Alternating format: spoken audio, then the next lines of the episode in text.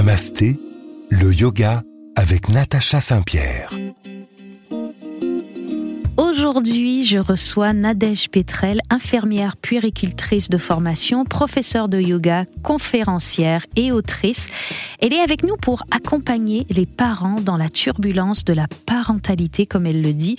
Turbulences qui sont exacerbées en cette période de fête. Elle nous explique qu'on peut faire du yoga pour nos enfants et même avec nos enfants. À chaque âge, ses techniques, ses postures, de la respiration jusqu'à la méditation. Et si cette année Noël était zen et reposant, il n'est pas trop tard. On vous dit tout pour une fin d'année douce et apaisante sur RZN Radio. Namasté, le yoga avec Natacha Saint-Pierre. Nadège, je suis ravie de vous accueillir. Peut-être que vous allez réussir à sauver le Noël de bien des parents. Vous êtes en région toulousaine et vous avez créé de nombreux supports pour nous accompagner euh, dans ces périodes peut-être tendues où on a envie de créer une famille euh, zen et harmonieuse. Comment vous est venue cette envie d'accompagner les familles dans le yoga? Alors, je dirais que c'est venu tout simplement de ma famille à moi, puisque je suis euh, maman de, deux filles qui ont aujourd'hui 6 euh, et 9 ans. Et c'est vrai que quand elles ont pris un petit peu d'âge, on va dire, autour de 4, 5 ans, et qu'il y a des nouvelles choses qui se sont passées euh, au sein de leurs émotions, j'ai eu envie de pouvoir leur proposer des outils qui leur seraient vraiment utiles dans le quotidien et pour toute la vie. Et c'est naturellement en fait que je me suis tournée euh, vers le yoga et donc que je suis devenue professeure de yoga pour enfants. Et en voyant au final les bénéfices au sein de notre famille, mais aussi euh, auprès de mes filles, euh, ça m'a tout simplement donné envie de le partager avec les parents qui potentiellement pourraient en avoir besoin ou seraient intéressés par cette pratique-là également. Mais oui, parce que vous avez écrit un livre qui s'appelle Partager le meilleur avec mon enfant, qu'on trouve aux éditions Erol. Vous animez des ateliers collectifs de yoga enfants et en famille en région toulousaine. Vous avez fait une plateforme pour pratiquer en ligne depuis la maison en famille. Vous avez même créé le site Un amour naturel où on retrouve des MP3 de méditation pour les enfants et les parents. Vous êtes, vous nous l'avez dit, maman de deux enfants. Ça doit fonctionner pour que vous ayez le temps de faire tout ça. Oui, oui, effectivement, ça fonctionne, ça fonctionne bien. Alors après, avec les enfants, il ne faut pas oublier que c'est surtout la répétition qui entre en jeu et qui aide. Donc si on propose du yoga deux fois dans l'année, on n'aura pas forcément les bienfaits ou les bénéfices. Par contre, c'est vrai que si on le propose ne serait-ce qu'à raison d'une fois par semaine, voire un petit peu plus, concernant par exemple les méditations ou les relaxations à écouter et à faire avec eux, là on ressent vraiment les bénéfices dans le quotidien parce que ça peut être utile à la fois à la maison, mais aussi à l'école ou euh, quand les enfants sont stressés parce qu'ils vont chez le médecin, etc., où on peut reprendre des exercices de respiration avec eux. Donc vraiment, les bénéfices euh, sont là. Et moi, j'ai aussi beaucoup de retours de famille, par exemple, par rapport effectivement aux relaxations qui aident les enfants dans le rituel euh, du coucher du soir et qui facilite l'endormissement des enfants puisque ça les aide vraiment à se, à se détendre. On sent que les enfants aujourd'hui sont peut-être un peu plus stressés que les enfants d'il y a quelques années. Est-ce que c'est vraiment un stress qui est présent ou est-ce que c'est simplement parce qu'on l'observe maintenant et qu'on sait le nommer? Alors je pense que c'est un petit peu des deux. Je pense vraiment que effectivement on avance euh, dans le temps et du coup, on a de plus en plus de recul, ne serait-ce que par rapport au développement du cerveau, de l'enfant, etc., des neurosciences.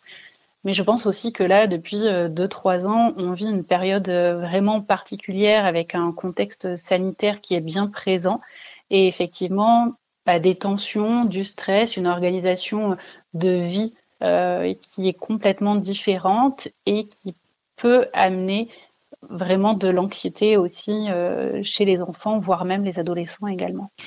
Tout à l'heure, je parlais avec vous et vous m'aviez parlé de mimétisme, que les enfants imitent euh, ce qu'ils voient. Est-ce que ce qu'on ressent aujourd'hui chez nos enfants qui sont un peu plus tendus euh, peut venir du fait que les parents sont aussi plus stressés qu'avant? Alors c'est totalement possible, oui. après, le stress, l'anxiété se manifestent aussi par notre comportement euh, non verbal, on va dire, c'est-à-dire que on va peut-être être plus tendu, avoir un faciès particulier, avoir une façon aussi, une intonation de voix, une façon de parler qui peut être euh, modifiée en fonction de, nos émotions. Et donc, effectivement, quand on ressent de la tension, eh bien, c'est aussi tout notre langage euh, corporel, non verbal qui entre en jeu et que l'enfant, lui, euh, peut percevoir. Et donc, cela peut avoir aussi euh, des répercussions sur lui. Du coup, on fait bien de se mettre au yoga et pour que tout ça soit le plus efficace encore pour notre famille, pourquoi ne pas faire faire du yoga à nos enfants, voire faire du yoga en famille? Tout ça est possible, il existe plein de moyens pour y arriver et aujourd'hui on en parle avec Nadège dans notre émission. Restez là, on va vous donner plein de belles petites astuces sur RZN Radio aujourd'hui. Namasté, le yoga avec Natacha Saint-Pierre. Le yoga pour les enfants, le yoga en famille. Aujourd'hui, je suis accompagnée de Nadège Petrel qui a toutes les clés pour y arriver. La première question que tout le monde doit se poser en écoutant cette émission, c'est à partir de quel âge on peut faire du yoga avec un enfant ou à quel âge on peut faire faire du yoga à un enfant? Alors moi j'aime bien partir du principe que euh, l'enfant, le bébé, naturellement un petit yogi. C'est-à-dire qu'en fait, de par son développement moteur, même avant l'âge de 1 an, il va se mettre vraiment dans des positions euh, incroyables pour arriver à se mettre à quatre pattes, à ramper ou encore à marcher. Et c'est vrai que j'aime bien donner cet exemple-là d'un enfant qui essaye de se mettre debout. Au début, souvent, il va passer par euh, la posture qu'on appelle donc le chien tête en bas. Donc c'est vraiment euh, les mains et les pieds voilà au sol, la tête penchée vers le sol, les fesses en l'air. Et on va venir du coup, en pratiquant le yoga avec les enfants, vraiment enrichir ce qui au final est déjà naturel chez eux. Euh, les enfants ont vraiment cette capacité-là à, faire un petit peu toutes les postures qu'on va pouvoir leur proposer. Donc vraiment, j'aime bien ne pas se donner de limite d'âge. C'est-à-dire que moi, par exemple, je suis déjà intervenue dans, dans des crèches, donc vraiment avec des enfants qui ont 18 euh, mois, 2 ans, et qui sont euh, vraiment euh, intéressés parce qu'on va amener vraiment du ludique, on peut amener des histoires ou, autres pour vraiment les intéresser et leur donner envie de pratiquer avec nous. Oui, parce qu'un cours de yoga pour enfants, vous n'allez pas évidemment mettre des bébés de 18 mois devant vous et leur dire maintenant vous allez fermer les yeux, respirer calmement et on va prendre la posture du chien à la tête en bas. Ça peut pas se passer comme ça, évidemment. Non, en fait, il faut vraiment que que l'enfant ressente de l'enthousiasme. C'est vraiment euh, par l'enthousiasme qu'il apprend et qu'il reproduit et qu'il s'intéresse à quelque chose et ça, ça marche vraiment euh, pour tout. Et du coup, pour déclencher l'enthousiasme chez l'enfant, on va vraiment passer par euh, des histoires, par des chansons, par des supports comme des livres, des jeux de dés, de cartes ou autres qu'on adapte bien évidemment en fonction de l'âge de l'enfant. Et du coup, on va sans cesse recapter son attention. Et c'est vraiment ça, on va dire, euh, la clé et le secret, je pense, euh, des ateliers et des cours de yoga avec les enfants. Alors, si j'avais envie euh, et que je ne connaissais pas de notion particulière du yoga pour enfants, de faire faire une séance de yoga à mon enfant, est-ce que je peux comme ça me lancer et me dire, bon, bah, je connais quelques postures, je vais jouer avec lui autour des postures, ou est-ce que c'est mieux d'aller faire un cours avec quelqu'un qui connaît le yoga pour les enfants et qui est formé pour ça. Alors, dans l'idéal, euh, ce sera toujours d'aller assister à un cours et d'avoir un, professeur euh, devant nous, en face de nous, pour euh, apprendre et quelque part profiter aussi, parce que c'est vrai que quand on a quelqu'un, entre guillemets, qui nous guide et que c'est pas nous qui guidons notre enfant, on se laisse porter et on est beaucoup plus aussi dans la relation euh, avec notre enfant. Après, si ce n'est pas possible parce qu'il n'y a pas de cours à proximité ou tout simplement parce que peut-être qu'on n'a pas les moyens ou pour d'autres raisons euh, X ou Y, eh bien, on peut se lancer à la maison vraiment sans se mettre de pression, juste se dire que c'est un moment de connexion et de partage avec son enfant. Oui, parce que on peut faire pratiquer euh, le yoga à nos enfants, mais on peut aussi le faire avec eux. Ça, on va en parler un peu plus tard dans l'émission. Euh, je suppose que les durées de ces cours de yoga ne sont pas les mêmes aux âges différents de nos enfants. Oui, alors effectivement, moi, avec les enfants, par exemple, euh, qui ont entre 18 mois, 3 ans, 4 ans, on peut faire des durées de 30 minutes euh, environ.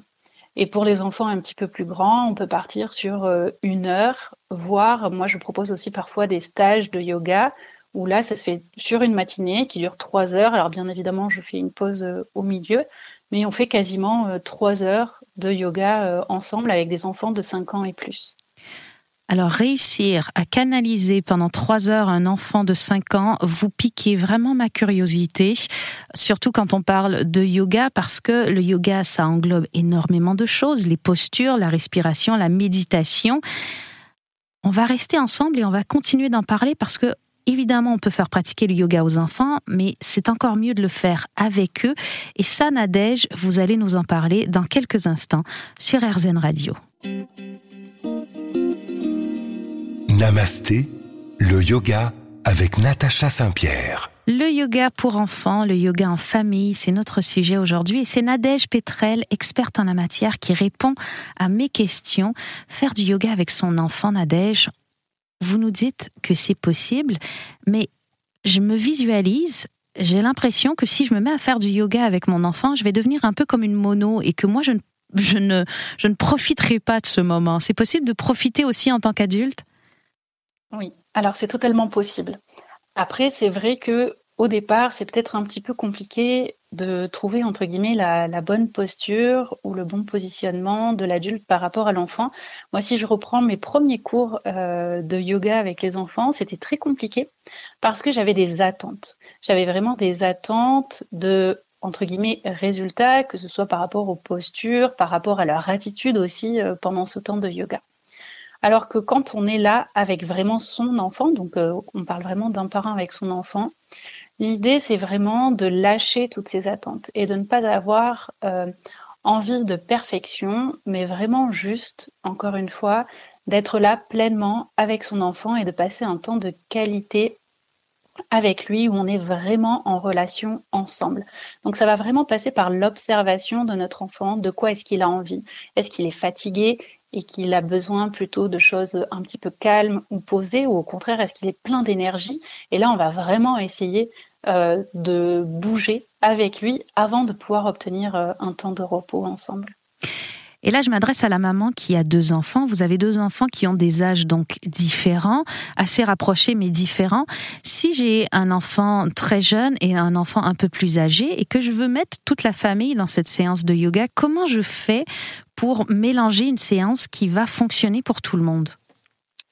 Alors, moi, je ne fais pas de différence. Euh, au sein de ma famille, j'entends bien, et, au sein de la fratrie, je pense que avant 10 ans, on peut vraiment faire la même chose avec euh, deux enfants d'âge complètement différents. Alors eux, ils seront réceptifs d'une façon différente l'un de l'autre, euh, mais ça c'est pas grave. C'est possible aussi de faire des choses entre eux pour renforcer aussi le lien entre frères et sœurs, entre sœurs et frères, etc. Euh, et on peut même faire parfois des choses aussi euh, à trois. Donc c'est vraiment intéressant, vraiment pour toute la dynamique euh, familiale. Comment je fais si par exemple on est euh, dans un moment un peu stressant? J'imagine par exemple les parents qui travaillent encore mais l'école est terminée, on est euh, le 22, 23, 24 décembre comme aujourd'hui et là les enfants attendent ces cadeaux de Noël avec impatience et nous on a plein de choses à faire parce qu'on va recevoir la famille ou parce qu'on va aller quelque part et qu'il faut qu'on prépare toute la famille et on se dit bon bah j'ai besoin d'une pause, ils ont besoin d'une pause, on va se faire un 30 minutes de yoga en famille. Comment on fait pour que ce 30 minutes soit bénéfique pour l'adulte aussi? À part ne pas avoir des attentes, est-ce qu'il y a des postures, est-ce qu'il y a des choses à faire en particulier? Alors après, il y a des respirations qu'on va pouvoir faire à deux. Euh, par exemple, ce qu'on appelle la respiration koala. Donc là, on est assis au sol en tailleur. Notre enfant vient s'asseoir par-dessus nous et on est vraiment ventre contre ventre. Notre enfant pose aussi sa tête euh, sous notre cou. Et donc là, on va essayer de respirer ensemble. Donc on est vraiment dans une connexion de cœur à cœur avec notre enfant qui au final va déclencher de l'ocytocine tant chez l'enfant que chez le parent et qui va permettre, cette hormone va vraiment permettre euh, d'apaiser euh, tout le monde. Donc il y a vraiment effectivement des ou des postures ou des respirations qu'on va pouvoir faire euh, ensemble où il va y avoir vraiment ce contact et cette proximité physique euh, qui va déclencher cette hormone de l'amour et du bien-être et qui va détendre tout le monde. Alors je suppose que toutes les formes de respiration ne sont pas adaptées aux enfants, toutes les formes de pranayama ne sont pas adaptées aux enfants. Alors effectivement, euh, toutes ne sont pas forcément euh, adaptées en fonction euh, de, l'âge de l'enfant, tout simplement. Mais je pense qu'on peut toujours trouver un moyen de les adapter à l'enfant. On parle de tout ça, vous nous dites même qu'on peut méditer en famille, Nadège. J'avoue que cette idée me séduit. Alors on va en parler dans un instant sur RZN Radio et on va parler aussi des enfants à besoins spéciaux, que ce soit physique ou psychologique. Ces enfants peuvent aussi faire du yoga avec nous et vous allez nous expliquer comment dans quelques instants. Restez avec nous sur RZN Radio, on est zen avant Noël. Namasté le yoga avec Natacha Saint-Pierre. Pas besoin d'être un quarantenaire stressé pour bénéficier des bienfaits de la méditation. Aujourd'hui, on parle yoga en famille. Et la méditation il y a toute sa place, selon Nadège Petrel, mon invité aujourd'hui. Nadège, méditer en famille, qu'est-ce que ça peut apporter et comment on le fait? Alors, ça peut apporter vraiment de, de nombreux bienfaits parce que c'est vrai que quand on, apporte comme outil cette méditation à l'enfant, on sait que ça va pouvoir lui être utile, euh, j'ai envie de dire, toute sa vie. C'est pas quelque chose qu'on utilise vraiment à un instant T. Ça peut avoir vraiment des bénéfices euh, sur la concentration, par exemple, euh, de l'enfant, mais aussi euh, de l'adulte. Et c'est vrai que de pouvoir pratiquer en famille, c'est intéressant dans le sens où on est toujours effectivement dans le dans le partage loin des écrans euh, qui prennent beaucoup de place euh, au jour d'aujourd'hui, mais vraiment partager une activité euh, avec notre enfant. comment est-ce oui. Oui, je vous écoute parce que il y a beaucoup de gens qui se disent comment faire méditer un enfant puisque la méditation, même moi j'ai du mal à le faire. Dans le dans, l'esprit de plusieurs personnes, encore aujourd'hui, la méditation, c'est s'asseoir et ne penser à rien. Et évidemment, euh, on n'arrive pas du tout à faire ça. Mais la méditation, ce n'est pas que s'asseoir et essayer de vider son esprit. Il y a plein de, types de méditation différentes.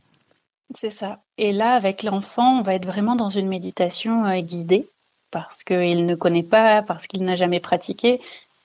Mais il faut vraiment garder en tête que les enfants euh, sont naturellement dans l'instant présent. Donc vraiment dans là, tout de suite, ce qu'ils sont en train de faire.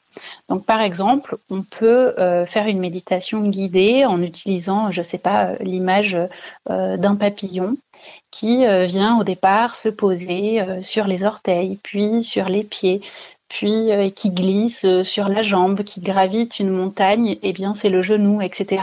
Et on remonte ainsi. Alors là, je le fais rapidement, mais on prend vraiment plus le temps. On essaye aussi d'inventer une petite histoire autour euh, de, l'animal ou de l'insecte qu'on aura choisi, et puis qui arrive jusqu'à la tête, etc. Et du coup, l'enfant est vraiment en train de, visualiser ça, de sentir peut-être les sensations qu'il a sur son corps, donc au départ sur ses pieds, puis sur ses jambes, etc., sur son ventre et ainsi de suite.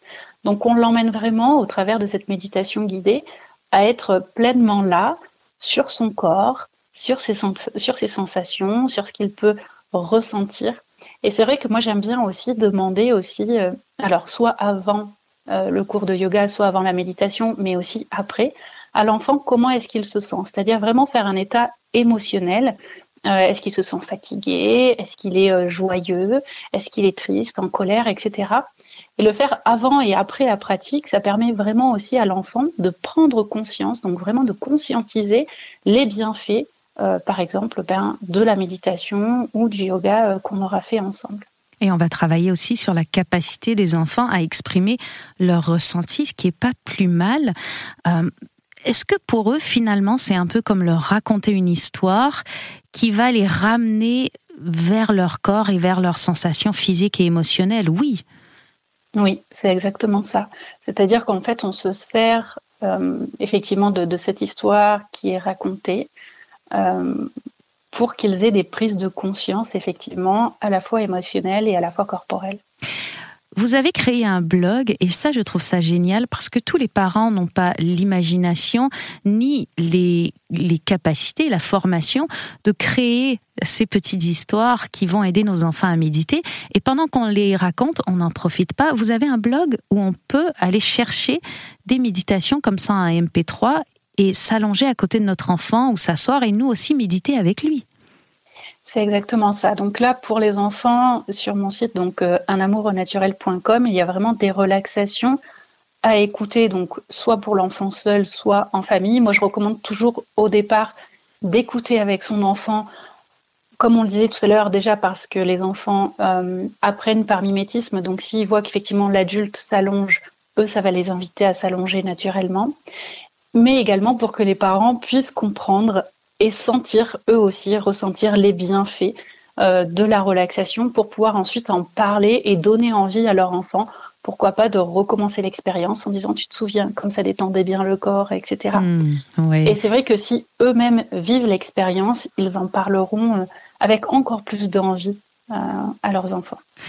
S'allonger pour méditer avec son enfant, c'est le sujet du jour, c'est le yoga avec nos enfants. Restez là, on va continuer d'en parler avec Nadège dans quelques instants. Namasté, le yoga avec Natacha Saint-Pierre. Le yoga en famille, la méditation, tous ces sujets vous intéressent, eh bien, il existe des livres pour vous y accompagner. Il existe des supports pour vous aider à le faire. Et aujourd'hui, je suis accompagnée d'une auteure, d'une professeure de yoga qui nous parle de tout ça. C'est Nadège Petrel. Merci d'être avec nous, Nadège. Depuis le début de cette émission, on parle du yoga avec les enfants et vous avez dit quelque chose de très important. Il ne faut pas avoir d'attente. Et on parlait méditation, je peux m'allonger à côté de mon enfant, on va s'allonger, on va mettre la méditation, on va la lancer. Et là, tout d'un coup, lui, il va décider d'arrêter de faire cette méditation, il va se lever, il va marcher, il va sauter, il va nous poser des questions. Ça peut ne pas toujours se passer comme on le voudrait. Alors, c'est exactement ça. C'est-à-dire qu'on a la représentation que nous, adultes, on se fait, que ce soit de la séance de yoga ou du temps de méditation. Et puis après, il y a le concret euh, avec les enfants dans le quotidien. Donc effectivement, à partir du moment où l'enfant ne demande pas à ce que la relaxation ou la méditation soit arrêtée, moi je recommande toujours de la laisser en route parce que c'est vrai que des fois, certains enfants, en fonction de leur âge, surtout quand ils sont tout petits, ils ont besoin de manipuler ou de passer par le jeu et par leurs mains pour avoir un certain contrôle sur la situation, surtout si c'est euh, l'une des premières fois où on teste le temps de relaxation, que c'est quelque chose qui est inconnu pour eux, eh bien, ils vont avoir besoin de passer par leurs mains et par leur jeu euh, pour, entre guillemets, euh, se sentir bien et en sécurité. Un enfant qui n'a plus du tout envie d'écouter la relaxation va vraiment nous demander de l'arrêter. Et donc, à ce moment-là, on va l'arrêter et on pourra peut-être la reproposer dans deux ou trois mois. Mais tant qu'il ne demande pas à l'arrêter, il continue malgré tout de l'écouter, malgré euh, tous les même en jouant. D'accord. Ça, c'est intéressant. Et je voulais aussi qu'on parle des enfants à besoins spéciaux. Est-ce qu'on peut aussi faire du yoga, euh, que ce soit postural ou des méditations ou des respirations, avec les enfants à besoins spéciaux? Est-ce qu'il y a des endroits où on peut le faire, où il y a des professeurs formés pour tout ça? Alors, je ne sais pas s'il y a des professeurs euh, formés pour des enfants qui auraient des besoins spéciaux. Par contre, c'est vrai que si on se dirige vers euh, un professeur de yoga, donc pour enfants, et je précise bien pour enfants, mhm. qui euh, en parallèle est peut-être justement professionnel de santé ou de la petite enfance, comme par exemple ça pourrait être mon cas, puisque de formation initiale, je suis infirmière puricultrice, il y aura toujours des connaissances en santé et en développement de l'enfant, en plus des connaissances du yoga et donc euh, peut-être se diriger vers ces professionnels-là euh, pour le coup qui peuvent nous aider à accompagner nos enfants dans ces moments de retour au calme, de, de, recherche d'harmonie et, et, de moments paisibles. Exactement. Alors, on parlait de livres dans l'introduction il y a quelques instants. Vous avez vous-même écrit? Oui, euh, j'ai écrit effectivement donc le livre Partager le meilleur avec mon enfant qui est paru euh, aux éditions Erol et dans lequel en fait je propose des ressources pour créer du lien avec son enfant mais aussi pour comprendre ses émotions et lui donner confiance en lui. Et à l'intérieur donc il y a plusieurs séances de yoga à pratiquer soit avec un bébé soit avec un enfant plus grand mais toujours en famille et également donc deux relaxations qui sont écrites mais qu'on peut également écouter grâce au QR code. C'est formidable. Comme ça, on peut essayer à la maison un petit peu le yoga avec les enfants. Si on voit que ça leur plaît, on peu après décidé d'aller vers des centres. Est-ce qu'il y a euh, sur Internet des séances de yoga? Parce que pendant la période des fêtes, c'est parfois un peu compliqué d'aller chercher les centres de yoga. On peut être loin de chez nous en déplacement. Est-ce qu'il y a des vidéos sur Internet pour nous aider à faire le yoga en famille? Alors effectivement, il y en a euh, par exemple sur ma chaîne YouTube ou sur mon compte Instagram un amour au naturel, euh, un amour naturel, mais il y en a aussi donc sur le site Pause Sacré euh, puisque j'ai créé en fait une, une, plateforme de yoga en famille avec euh, euh différentes euh, vidéos, mais aussi donc des relaxations. alors là, c'est une plateforme qui est payante, mais ensuite on y a accès à vie, donc on peut pratiquer en même temps. et puis moi, je le fais avec mes filles, donc c'est vrai que ça donne encore plus envie en général aux enfants quand ils voient d'autres enfants pratiquer derrière l'écran. Alors on parle du yoga en famille aujourd'hui, vous l'aurez deviné, restez avec nous parce que j'ai de savoureuses idées à vous proposer parce que la cuisine peut être méditative et donc faire partie de cet état de yoga aussi. On va continuer à parler de tout ça dans un instant sur RZN. Namasté, le yoga avec Natacha Saint-Pierre. Le yoga, c'est un état plus qu'une activité et cultiver l'état de yoga, c'est entre autres vivre dans le moment présent. Nadège Petrel, vous nous l'avez dit tout au long de cette émission, les enfants sont dans le moment présent. En cette période de fête, on va être souvent appelé à cuisiner. Est-ce qu'on peut faire de ce moment de cuisine un état de yoga avec nos enfants? Est-ce que vous cuisinez avec vos enfants, Nadège? Alors oui, ça m'arrive, mais je vous avoue que c'est surtout mon mari. Cuisiner avec les enfants, ça peut être un moment où on se retrouve complètement débordé. Et pour ça, j'ai un petit truc, et il me vient de ma maman. Je me souviens quand on était petite, avant Noël, on préparait les fameux biscuits de Noël. Et les enfants, on a envie de participer. Et finalement, ça prend plus de temps qu'autre chose de cuisiner avec les enfants. Ils nous aident, mais ça nous nuit un peu parfois. Et ma mère avait un truc formidable pour ça. On faisait les biscuits de Noël.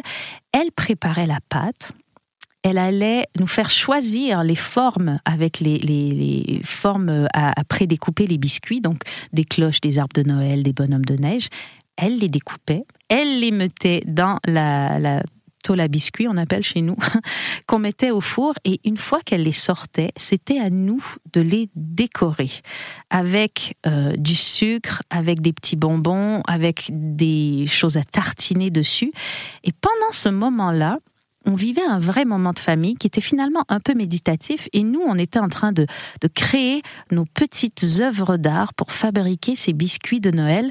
Nadège, est-ce que vous, vous avez des recettes typiques qui font partie de votre vie, de votre famille, que vous avez en souvenir cuisiné avec vos parents? Alors, euh, nous aussi, alors si on reste effectivement sur cette période de Noël, on avait euh, aussi euh, certains biscuits qu'on préparait également mais aussi euh, ce qu'on appelle donc les mendiants. oui, euh, j'adore voilà, des petits chocolats avec euh, des fruits secs dessus. Et, et, ça, c'est quelque chose, comme on est de grands amateurs de chocolat dans notre famille, qui nous plaît beaucoup et qui revient effectivement chaque hiver. Vous pensez que c'est un moment où on peut créer le lien avec nos enfants? Parce que là, je parle à la professionnelle de la petite enfance, peut-être plus qu'à la professeure de yoga. Créer le lien dans des moments comme ça du quotidien où on pourrait, nous, parents stressés parce qu'on a besoin d'accomplir, d'amener nos enfants, est-ce que ça peut nous aider à diminuer notre niveau de stress et finalement créer un moment zen qui va nous, nous, nous pratiquer un peu avant de faire nos méditations ou nos séances de yoga ensemble? Bien sûr. En fait, euh, toutes ces activités comme ça euh, du quotidien, à partir du moment où on les partage avec nos enfants, ça aide euh, à tisser ce lien, voire même à le renforcer. Donc effectivement, comme vous le disiez, ça reste des temps méditatifs, dans le sens où on est vraiment pleinement dans l'instant présent. Et si en plus on fait une pâte à gâteau et notre enfant nous aide, bien souvent il y met les pleines mains à l'intérieur. ça lui fait, aussi euh, tout un tas de sensations euh, euh, corporelles, mais aussi au niveau de l'éveil des sens, que ce soit par le toucher, par l'odeur, par le goût, parce que même si la pâte est encore crue, bien souvent, ils en goûtent un petit peu. Donc il y a vraiment beaucoup de choses qui, qui se passent et qui sont importantes à la fois pour le développement de l'enfant, mais aussi effectivement pour le lien parent-enfant. Alors quand on parle de biscuits de Noël, évidemment que les enfants seront ravis de les goûter, même si c'est pas eux qui les ont préparés. Par contre, si on parle euh, des repas du quotidien, où là on va préparer plutôt des légumes et des choses qui, ont tendance à à nous refuser quand euh, ils ont préparé eux-mêmes, ils vont avoir envie de, de goûter leur recette. Je me trompe? Non, pas du tout. C'est exactement ça. Enfin, euh, les enfants, bien, souvent, quand justement on a des difficultés, euh, comme vous le disiez, pour leur faire goûter certains aliments, on va vraiment essayer de à la fois varier les textures, les formes, donc peut-être faire des légumes à la poêle ou alors sous forme de cake, même dans certains gâteaux également, qui va faire que comme l'enfant y aura participé, comme l'enfant l'aura euh, aimé en fait dans sa préparation, bien mhm. souvent il aura envie euh, de le goûter euh, après derrière. Alors cultiver l'état de yoga dans tous les aspects de notre vie, on en parle aujourd'hui avec Nadège Petrel, le yoga en famille. Restez avec nous, on décrypte un yoga sutra de Patanjali dans un instant. Namasté, le yoga avec Natacha Saint-Pierre. Les Yoga Sutras de Patanjali, ce sont 156 petits aphorismes comme un guide pour les yogis. Chaque semaine, j'en décrypte un pour vous. Et cette semaine, j'ai choisi le Yoga Sutra 1.33. Je ne vous lirai pas en sanskrit, mais en français, il nous dit L'esprit se purifie en cultivant des sentiments d'amitié, de compassion, de bienveillance et d'indifférence envers les créatures heureuses, misérables, vertueuses et pécheresses. Ce verset, il est important non seulement pour ce qu'il dit, mais aussi pour ce qu'il implique. Évidemment, on discute des façons dont l'esprit peut entrer dans l'état de yoga, mais dans lequel les vritis, donc nos perturbations, seront pacifiées. Ce qui est le plus intriguant dans ce verset, c'est qu'il est l'un des rares qui discute ouvertement de la relation du pratiquant de yoga avec les autres en tant que partie élémentaire de la pratique. Ce verset, il montre clairement que Patanjali considère les relations importantes et pertinentes pour l'évolution spirituelle. Patanjali suggère que nous cultivions l'amitié envers les heureux, la compassion envers les misérables et la bonne volonté envers les vertueux, l'indifférence envers ceux qui sont pécheurs. Le choix de ces mots, il est délibéré, parce qu'en cultivant l'amitié envers les heureux, nous apprenons ce que c'est que d'être heureux et content de ce qui est. Les enfants nous apportent souvent cette capacité à être heureux et content de ce qui est dans le moment présent. En cultivant la compassion envers les misérables, on peut voir notre propre misérabilité. Pardon. Pratiquer la bonne volonté envers les vertueux peut nous aider à surmonter notre tendance naturelle à la jalousie et l'indifférence envers les pécheurs nous empêche de juger et de haïr les autres. Il semble clair que Patanjali s'attend à ce que la pratique du yoga soit menée bien au-delà du coussin de méditation et je pense, Nadège, vous allez me dire si je me trompe, que souvent les enfants, pour tout ce qui est euh, capacité à vivre, sont plutôt les enseignants que nous, les adultes. Oui, je suis totalement d'accord avec ça. Euh, c'est vrai que les enfants, ils ont, euh, ils ont cette, cette, joie de vivre, cet élan qui, qui, nous porte, qui nous guide. Ils ont aussi euh, une grande euh, capacité d'empathie euh, qui là est, naturelle également et qui est présente vraiment dès la naissance. Et, vous pensez, vous pensez que pratiquer avec nos enfants, ça peut nous aider à être moins exigeants envers nous-mêmes et, la compassion qu'on porte à nos enfants, on peut venir jusqu'à finir par réussir à l'appliquer à nous-mêmes? Oui, en fait, je pense que bien souvent, les adultes, on a euh, tendance à pas forcément trop parler de nos propres émotions parce qu'on n'a pas forcément été euh, habitué à ça euh, dans notre enfance. Par contre, en tant que parent, on va souhaiter qu'effectivement notre enfant puisse exprimer ses propres émotions, être vraiment pleinement lui-même, etc. Et petit à petit, au final, ce que l'on souhaite pour notre enfant, on va venir euh, se l'accorder à nous. C'est-à-dire que souvent, un parent ne va pas forcément s'autoriser tout ça pour lui directement. Bien souvent, ça passe par l'enfant. Les prises de conscience, elles passent par des prises de conscience qu'on a pour notre enfant envers lui. Et ensuite, il y a une espèce de, ricochet euh, qui, revient vers nous et qui nous amène effectivement à avoir euh, aussi cette, compassion et cette, cette bienveillance euh, envers nous-mêmes.